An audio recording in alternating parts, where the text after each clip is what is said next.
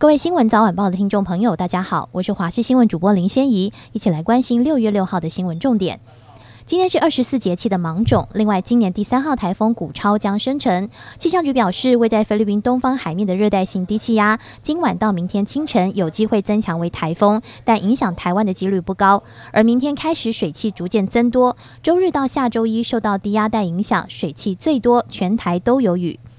今年亚太经济合作会议 （APEC） 由美国主办，外界关切总统蔡英文能否亲自与会。对此，驻美代表肖美琴表示，需要各会员国共识。美方目前持依循过去惯例的立场。他了解国内对此有期待，但在目前的国际战略环境下，国际性议题要取得各国同意，确实有其难度。但代表处会持续努力，希望台湾人民的声音能有尊严且获得公平对待。肖美琴也再次呼吁中共政权，战争不是选项，和平稳定有助印太区域所有利害相关者的共同利益，应该守护区域得来不易的经济成果，以及和平稳定与国际秩序维护都是重要关键。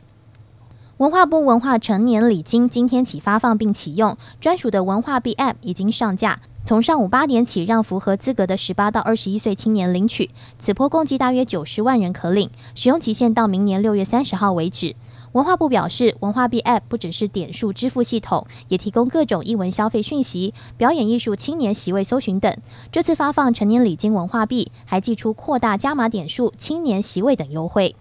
国际焦点：英国外交部表示，外相科维利今日抵达基辅访问，会晤乌克兰总统泽伦斯基，讨论乌克兰在军事、经济等领域所需的支援。年度国际会议乌克兰重建会议本月下旬将在伦敦召开，这是科维利自去年九月就任外交大臣以来第二次访问基辅，上一次访问是去年十一月。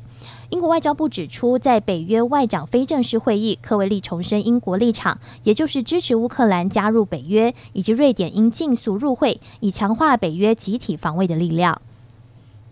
美国国务院亚太驻青康达与中国外交部常务副部长会谈，双方就双边关系、两岸议题交换意见。美方官员明确表示，美国将积极参与竞争，并捍卫美国利益与价值观。康达与白宫国安会中国与台湾事务资深主任博兰等人出访北京，并与中国外交部北美大洋洲司司长杨涛等人举行会谈。摘要指出，双方就双边关系、两岸议题、沟通管道等议题交换意见。而康达此行的目的被认为在管理美中关系避免冲突升高，也传出是为了更高层的接触铺路。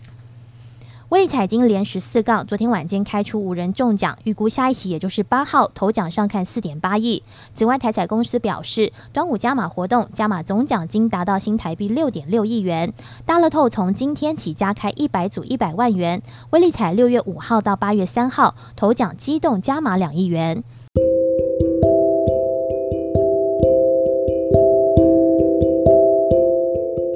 上就这节新闻，感谢您的收听，我们再会。